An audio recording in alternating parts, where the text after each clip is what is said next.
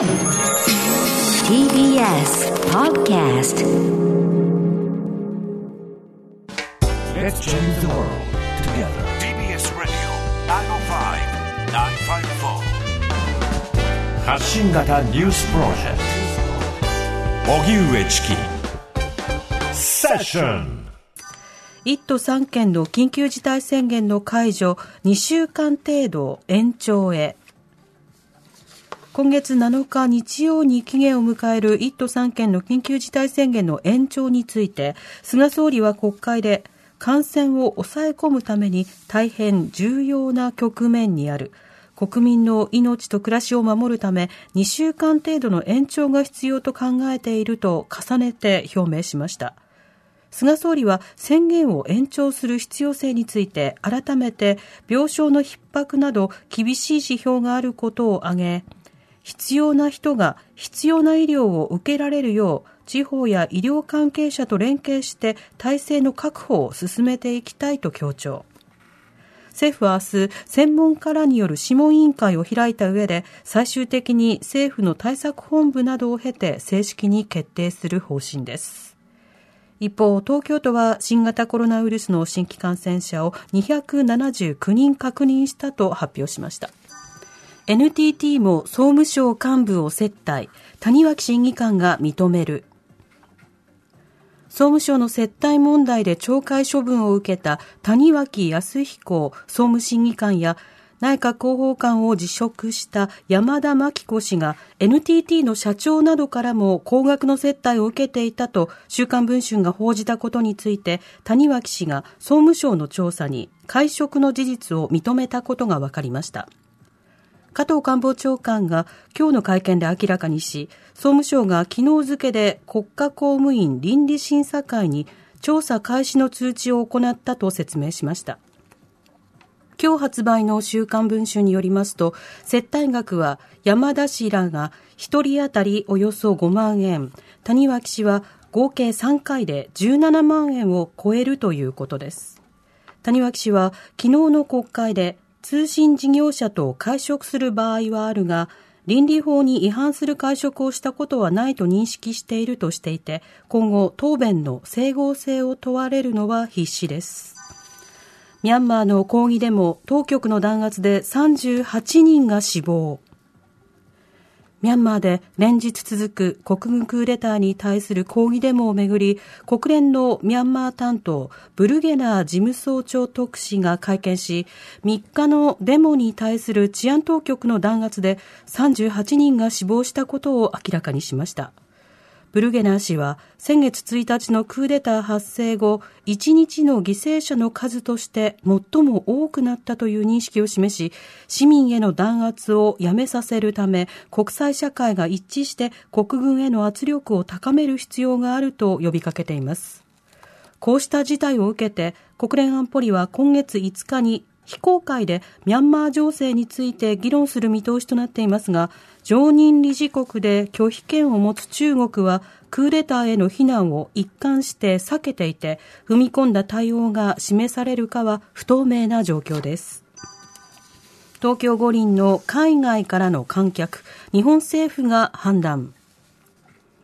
東京オリンピック・パラリンピックでの海外からの観客の受け入れが困難との見方が出る中、IOC 国際オリンピック委員会のコーツ調整委員長は今日午前、TBS などの取材に対し、日本政府の判断に委ねる考えを示しました。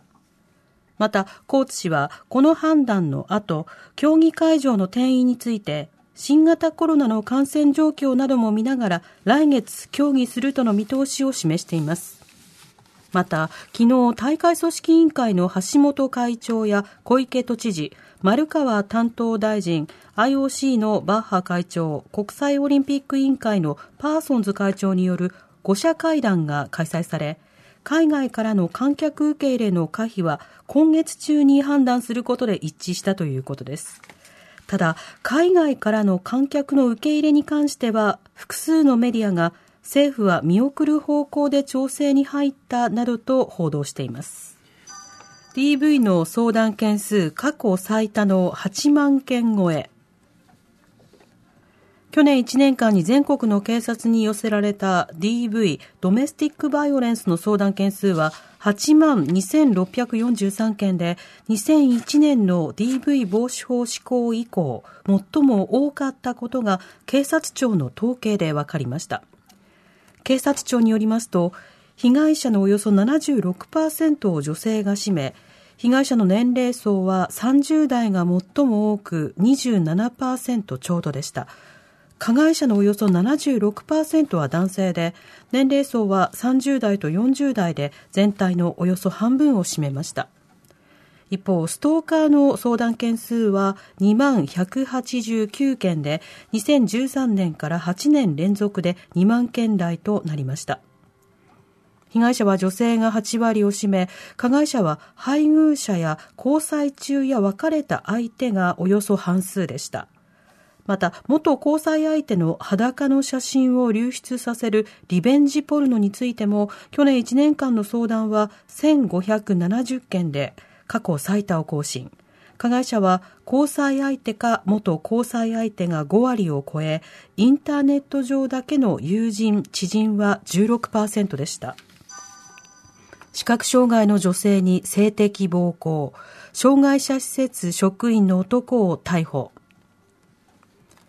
視覚障害のある20代女性の自宅に侵入し、性的暴行をした上で現金を奪ったなどとして、東京練馬区の障害者施設職員、真島達也容疑者34歳が強盗強制性交と住居侵入の疑いで逮捕されました。真島容疑者は去年10月深夜、都内アパートに侵入。面識のない視覚障害者の女性に声を出したら殺すなどと脅して性的暴行を加えた上で現金およそ2万5千円を奪ったということです。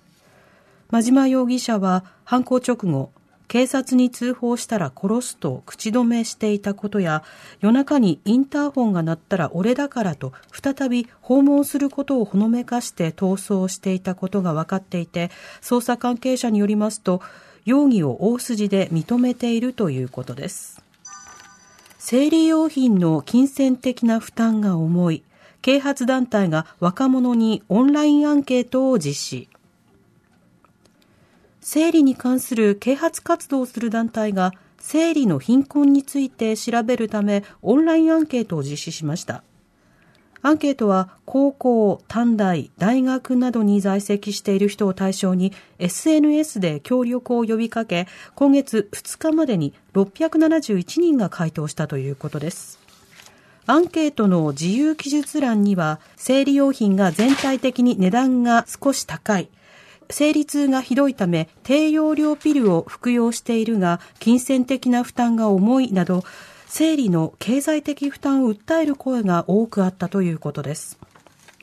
生理の貧困をめぐっては、去年、スコットランドで世界で初めてナプキンなどの無料提供を定める法律が成立。ニュージーランドでも学校で無料提供することを決めるなど、世界的に関心が高まっています。